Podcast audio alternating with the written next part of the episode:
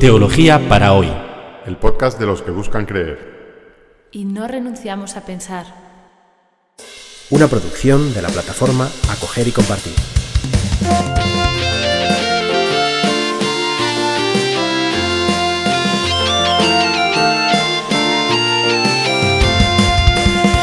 Bienvenidos al episodio 43 de Podcast Teología para hoy, titulado Dios Padre.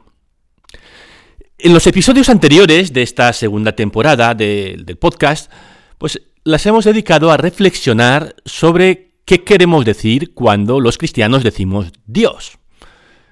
Dicho, dicho de otra manera, lo que hemos estado haciendo en estos últimos episodios es explicar el significado de la primera frase del credo, que dice, Creo en Dios Padre Todopoderoso, Creador del cielo y de la tierra. En realidad, la explicación de la primera palabra, creo, la hicimos en la temporada pasada. El año pasado, en los episodios 2 y 3 de la primera temporada, reflexionábamos sobre qué quiere decir creo, qué quiere decir eso de tener fe.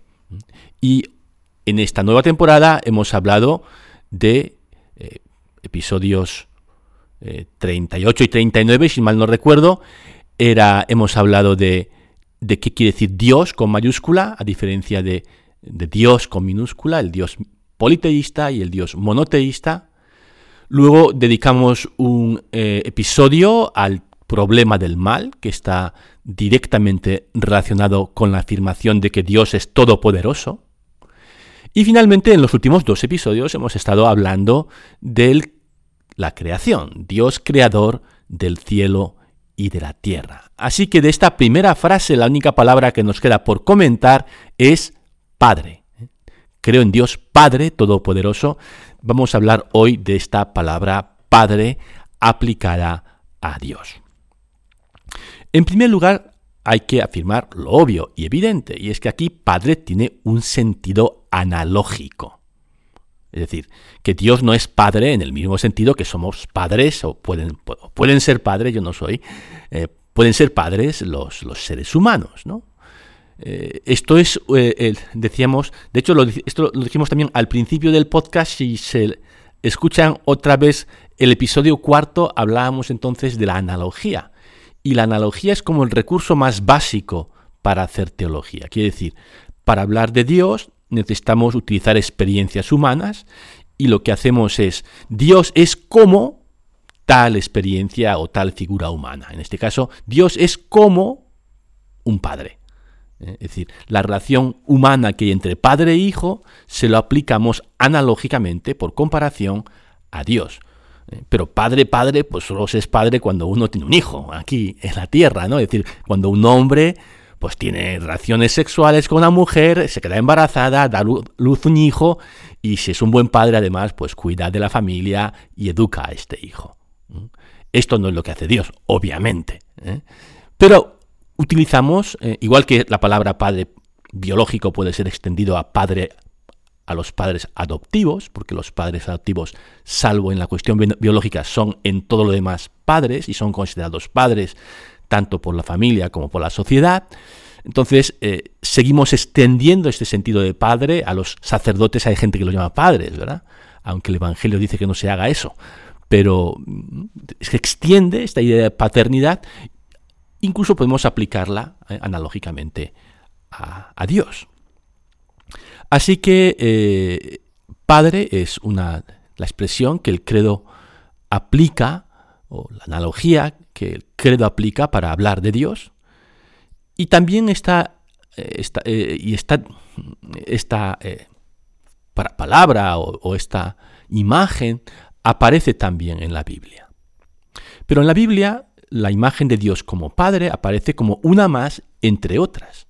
No es la única imagen que se utiliza para hablar de Dios. Por ejemplo, en el Antiguo Testamento nos encontramos otras imágenes de Dios. Leo ahora Isaías 66, 13, capítulo 66, versículo 13. Eh, Isaías dice,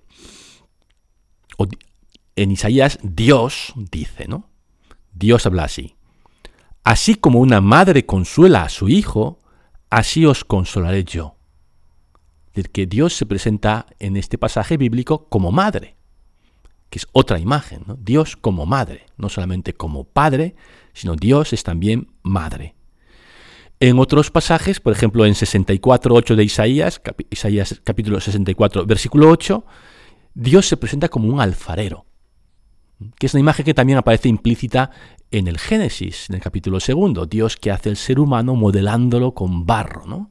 Dios que es como un artesano que va formando al hombre. En otros pasajes Dios se presenta como un águila que lleva sus polluelos sobre las alas. En otros, por ejemplo, los salmos, Dios es mi fortaleza, es mi castillo, Dios es un fuerte guerrero, etc. Hay muchas imágenes, eh, hay, hay toda una, una colección, una galería inmensa de imágenes de Dios en el Antiguo Testamento. Entre estas imágenes se encuentra la imagen de Dios Padre. No, no es verdad que el Antiguo Testamento no hable de Dios como Padre. Claro que lo hace. ¿eh? Hay pasajes donde Dios se presenta como Padre o a Dios se le llama Padre en el Antiguo Testamento. Pero es verdad también que esta no es una imagen muy frecuente de Dios en el Antiguo Testamento. ¿eh? ¿Y por qué? Pues no se sabe, no se sabe por qué, ¿no?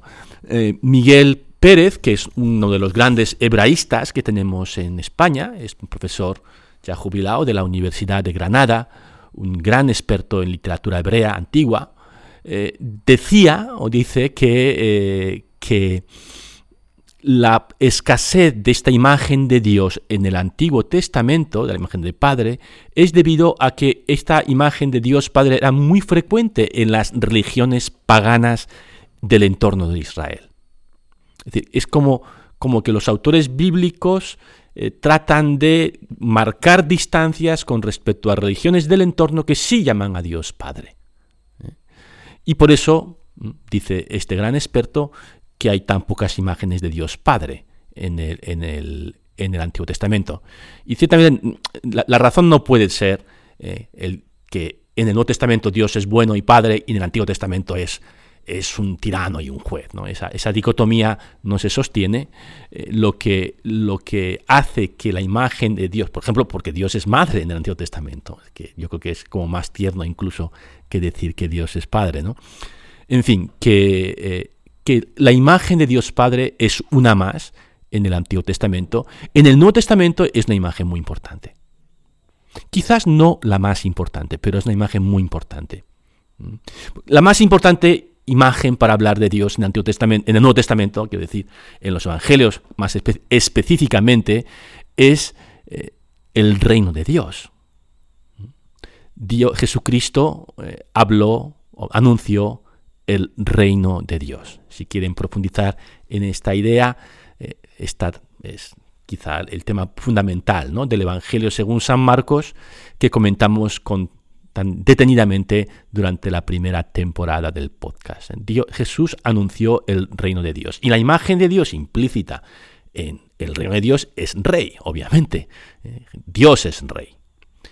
Y y esta es la imagen más importante de Dios, o más frecuentemente utilizada de Dios eh, en, los evangelios. El reino de Dios, por tanto, Dios como rey. Pero después de esta imagen, eh, quizá la más importante es la de Padre. Jesús describe a Dios como Padre en, algunas de sus parábolas y sobre todo se dirige a Dios llamándole Abba. Una de las pocas palabras arameas que encontramos en el Nuevo Testamento que está escrito en griego. Aunque el Nuevo Testamento está escrito íntegramente en griego, los autores de estos libros del Nuevo Testamento, los primeros cristianos, retuvieron algunas frases, palabras de Jesús en versión original porque tenían como ese sabor eh, inconfundible ¿no? a, Jesús. Y una de ellas es Abba, Abba, ¿no? Abba que quiere decir padre. Quizás habrán oído decir que Abba quiere decir papá, papaito, ¿no? Esto, esto no es verdad. ¿eh? Esto ha circulado mucho, como que sí, que Jesús llamaba a Dios papá o papi, eh, es esto es una tontería. ¿Eh? Porque, porque además en esa época la gente no llamaba papi a los padres. La figura del padre en la sociedad actual, pues es una figura mm, sobre todo afectiva, eh, más que de autoridad, aunque tiene una autoridad, ¿no? Eh, pero, pero en la antigüedad, en la antigüedad, incluso sin ir a la antigüedad, en España mismo, en el, en el medio rural hace medio siglo, eh, a los padres todavía se les hablaba de usted. Y esto es porque, porque en el mundo preindustrial, el padre no solamente era el que, el que cuidaba de los hijos en la casa, sino que el padre era el jefe que organizaba el trabajo. Antes de la modernidad, antes de la revolución industrial, eh, las empresas son todas familiares. El, proceso productivo no se hace en la empresa, fuera de la casa, sino que se hace en casa. Y el padre es el dueño de la empresa. Eh, la figura antigua del padre es una figura ante todo de autoridad, de poder. Según el derecho romano, incluso podía aplicar la pena de muerte a los miembros de la familia. Es, decir, es, una figura de, una gran autoridad y poder, es una figura patriarcal. Eh, eh, y, no se le llama papi a esta figura, se, le se, le habla de usted. Y Jesús no es excepción, Jesús llamaba a Dios Abba, que es una palabra que sabemos los adultos también utilizaban para dirigirse a los padres. Así que eh, eh, en el Nuevo Testamento, especialmente en los Evangelios, Dios es presentado como Padre en algunas parábolas y sobre todo Jesús se dirige a Dios como Padre. Así que tenemos estos dos, estas dos grandes metáforas para hablar de Dios, Dios Padre y Dios Rey. Utilizar estas imágenes para referirse a Dios no es muy original. Lo encontramos en muchísimas religiones, incluido el judaísmo. Así que el que Jesús utilizara estos términos per se no significa mucho. Lo que sí significa mucho y lo que sí nos dice mucho acerca de Jesús y de su imagen de Dios es cómo presentaba a este Padre, cómo presentaba a este, a este Rey. Y yo creo que en ningún sitio es más claro esto que en la parábola del Hijo Pródigo. Yo creo que es una parábola que todos ustedes se lo saben, se lo pueden leer en el capítulo 15 de Lucas. Se les recuerdo básicamente de qué va, ¿no? Padre que tiene dos hijos, el hijo pequeño se larga con, con la pasta a una tierra extranjera, allí se queda sin dinero y empieza a trabajar en lo que puede, que es cuidar cerdos, que es la cosa más guarra que puede hacer un judío. En la mentalidad judía es eh, eh, guardar cerdos, ¿no? Y, y allí pues pasa hambre y tal, y como tiene mucha hambre, regresa a su casa, ¿no? Y ahí está la escena del padre que sale corriendo, le abraza a su hijo, le besa, le pone sandalias en los pies, mata eh, un, un, becerro, creo que es cebado, una, ternera, y monta un fiestón para el hijo que ha vuelto. ¿no? Esto no es el comportamiento normal de un padre en aquella sociedad y yo creo que no es el comportamiento normal de ningún padre. Si ustedes tienen un padre que se comporta así, les felicito, ¿eh? porque tienen algo excepcional. Pero los padres en las sociedades patriarcales, esa figura patriarcal que hemos descrito hace un minuto, ¿no? ese, señor que, que, tiene todo el poder en la casa, ¿no? el, macho alfa, no, no se comporta como se comporta el padre de esta parábola del hijo pródigo. Y cuando Jesús está contando esta parábola, la gente abre los ojos, ¿no? Y dice, ¡jo, qué padre, ¿no? ¿De, qué nos está, de qué clase de Dios nos está hablando Jesús cuando llama padre a, este padre? Jesús relacionaba con un padre que no es el padre, que no era el padre eh, normal, de, convencional de la sociedad patriarcal de su tiempo. Tampoco cuando Dios, Jesús habla de, Dios como rey, lo pinta como un rey convencional. ¿no? Si se acuerdan ustedes la parábola del rey que invita, eh, que organiza una fiesta para las bodas de su hijo.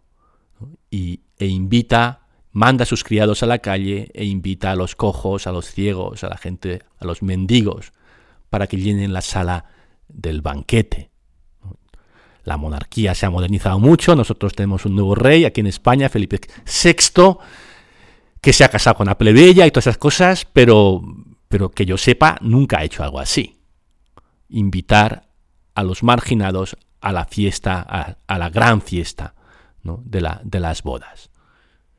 A la boda del rey, pues fueron la gente, o de este rey, o que era príncipe, pues fueron los, los, los la gente importante, ¿no?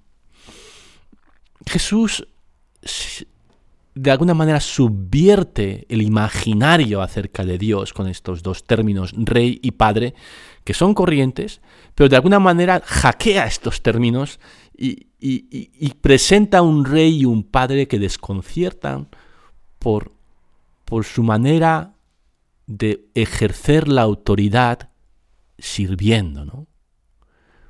por su manera de por el poder de Dios que se muestra en la misericordia, por ejemplo, en, el, en la parábola del, del Hijo, la justicia que se muestra como misericordia y como perdón.